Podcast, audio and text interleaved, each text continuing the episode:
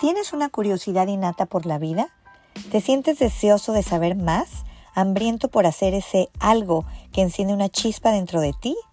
Si estás buscando un propósito, te despiertas la mayoría de los días pensando que deberías estar haciendo algo más para aprovechar al máximo todo tu potencial, este espacio es para ti.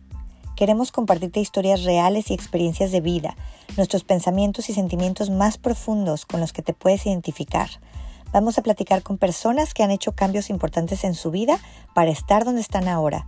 Gente que ha aprendido lecciones significativas, que quiere hacer una diferencia en el mundo contribuyendo con su granito de arena. Este espacio ha sido creado con mucho amor e intención para darte esa cucharada extra de alegría. Porque la vida es hoy, porque el tiempo es oro, porque hay que dejar de planear para actuar, aquí y ahora.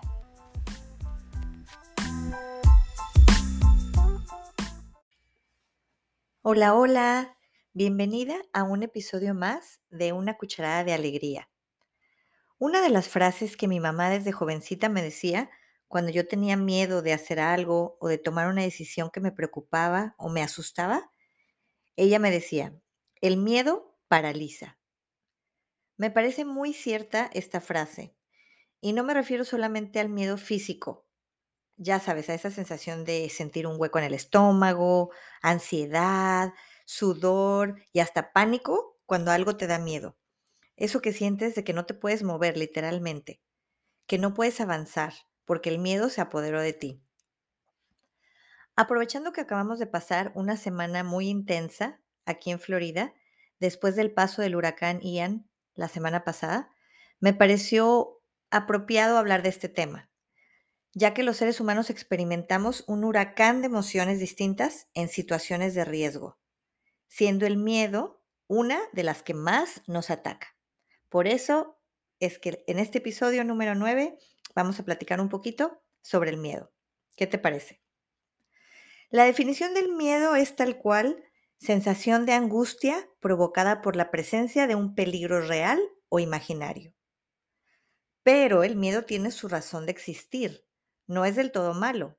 Es como una alarma mental para protegernos. Pero al concepto de miedo que me quiero dirigir hoy es el que va mejor con esta definición que encontré. Sentimiento de desconfianza que impulsa a creer que ocurrirá un hecho contrario a lo que se desea. Ese es el tipo de miedo que quiero que platiquemos hoy. ¿Cuántas veces no has querido hacer algo y por miedo a aventarte preferiste quedarte en tu zona cómoda. Yo, muchísimas veces. De hecho, si tuviera que autocalificarme, me considero una persona más bien temerosa que intrépida. Pero también han habido muchos momentos en mi vida donde me he sorprendido haciendo cosas que la Ingrid de antes o la Ingrid en el fondo de mí no se hubiera creído capaz de hacer haciéndome más fuerte y obligándome a crecer. Por ejemplo, cuando me subí en una balsa por primera vez para hacer rafting, para descender en los ríos de Jalcomulco, Veracruz. Esto fue porque un gerente con el que trabajaba, mi jefe, nos llevaba como premio por desempeño a un campamento en Veracruz. Cada año elegía un grupo la primera vez que fui me moría de miedo. Nunca me había subido a una balsa y mucho menos, bueno, a una balsa para descender en rápidos. Y el miedo de verdad fue intenso, pero me lo sacudí y valió la pena. Y el siguiente año volví a ir y el siguiente año lo volví a hacer. Fueron tres años consecutivos que vencí ese miedo. Y cada vez que iba, volvía a tener esa sensación. Pero una vez que lo enfrentaba, era una liberación impresionante. Otro ejemplo es cuando decidí dejar mi trabajo y mi país, mi familia, todo para mudarme aquí a Estados Unidos para estar con mi novio en ese entonces, mi ahora esposo, y empezar una vida juntos. Me moría del miedo. No tenía ni idea si las cosas iban a funcionar. Tenían que pasar muchas cosas para que yo pudiera lograrlo, pero lo hice. Encaré ese miedo y lo hice. Y otro miedo más que quiero poner de ejemplo es cuando tuve a mis hijos en brazos, que sabía en ese, que de ese momento en adelante mi vida había cambiado para siempre y que yo ya no iba a ser la misma persona, porque ellos iban a depender de mí por muchos, muchos años y de alguna manera yo de ellos por el resto de mi vida. El miedo es una constante en nuestras vidas. Es el sistema de advertencia en nuestro cerebro que nos dice que viene una situación desagradable o incómoda, que algo fuerte está por suceder. Y estamos programados para recoger las señales negativas y darles más peso del que le deberíamos de dar, porque lo que realmente deberíamos de darles a las cosas que podemos disfrutar. Pero necesitamos del miedo para poder sobrevivir. Si no, imagínate, nos íbamos a aventar caminando enfrente de un autobús. Pero, ¿qué hacemos con ese tipo de miedo que nos bloquea y nos impide vivir al máximo? Las normas de la sociedad, la presión alrededor de nosotros, de nuestra familia, amigos, compañeros de trabajo, muchas veces es lo que nos ocasiona tener esos miedos. Miedo a no tener dinero, a no ser aceptados por los demás, miedo al conflicto, a ser juzgados, a pasar vergüenzas, a no ser suficiente, y la lista puede seguir. Michelle Poller conferencista y creadora del proyecto 100 días sin miedo, clasificó los miedos que enfrentó durante 100 días, identificándolos en tres categorías. Los miedos universales, como el dolor físico, el peligro y el asco. Miedos culturales, como miedo al rechazo y a la vergüenza.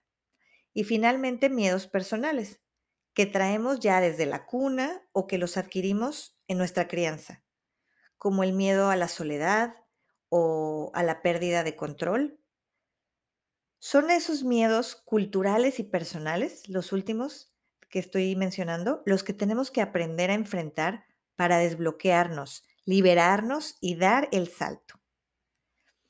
Y bueno, como tú sabes en este podcast, además de que me gusta ponerte a reflexionar, también mi intención es encontrar una solución o herramienta para que podamos movernos a la parte de la acción.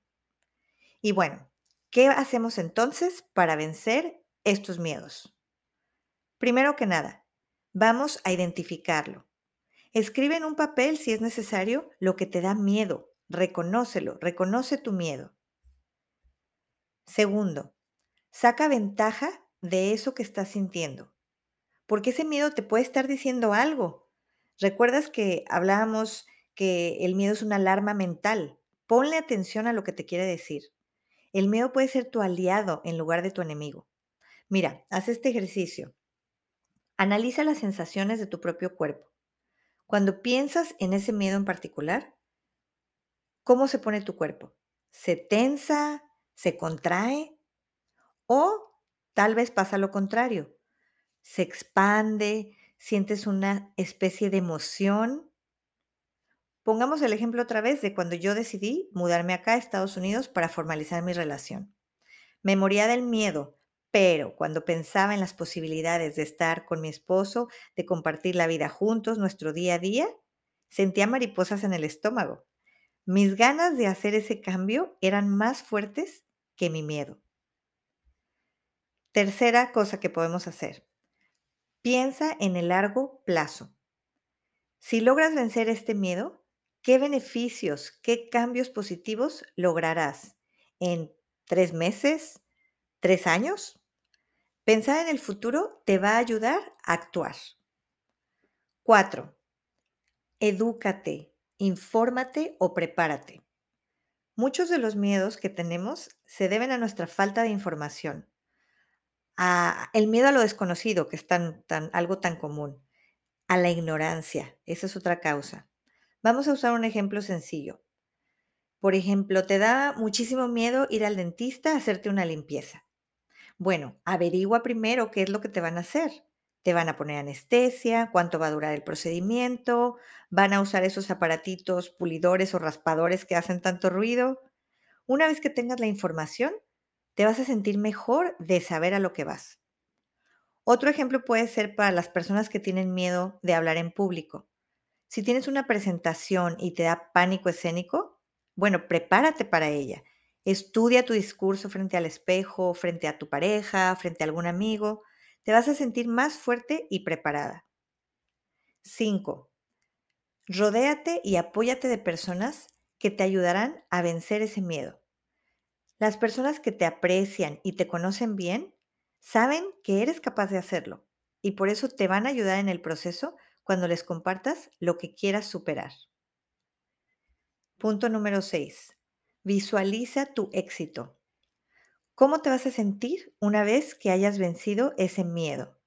¿En dónde estarás gracias a haber brincado esa barrera? Por ejemplo, tal vez tu miedo es pedirle a tu jefe un aumento de sueldo.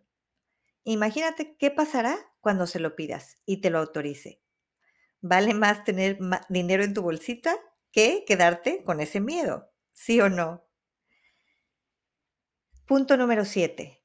Acepta que puedes fallar en el proceso. Es la verdad. Hay que ser honestos. Sé amable contigo y haz las paces con el hecho de que las cosas pueden ser diferentes a tu plan. Pero si eso sucede, lo puedes volver a intentar. En cada desafío hay una oportunidad de crecer. Adopta una mentalidad de crecimiento que te permitirá darte cuenta que de cualquier forma lograste avanzar. Y punto número 8, Mantén una actitud positiva. Las personas que tienen una actitud positiva logran el éxito porque siguen intentándolo, mientras que otros se dan por vencidos más fácilmente. Bueno, pues ya te di varias opciones, varias herramientas que puedes poner en práctica para enfrentar un miedo en particular que tengas o más miedos. Y ahora te toca a ti echarle ganas y tratar de romper esas barreras que te bloquean. Afronta aquello que te asusta con valentía. Y quiero cerrar con esta frase también de Michelle Poller, porque de ella he aprendido mucho sobre este tema de encarar los miedos. Y ella nos motiva diciendo, teme menos, haz más. Suena un poquito mejor en inglés. Fear less, do more. Espero que te sirva este episodio y que tomes acción. Gracias por acompañarme otra vez y si no te has unido a mi comunidad en Proyecto Be Happy, me encantaría que lo hicieras. Suscríbete entrando en la página www.proyectobehappy.com para que no te pierdas de la información y herramientas que tengo para ti. Muchas gracias y nos escuchamos pronto. Un abrazo.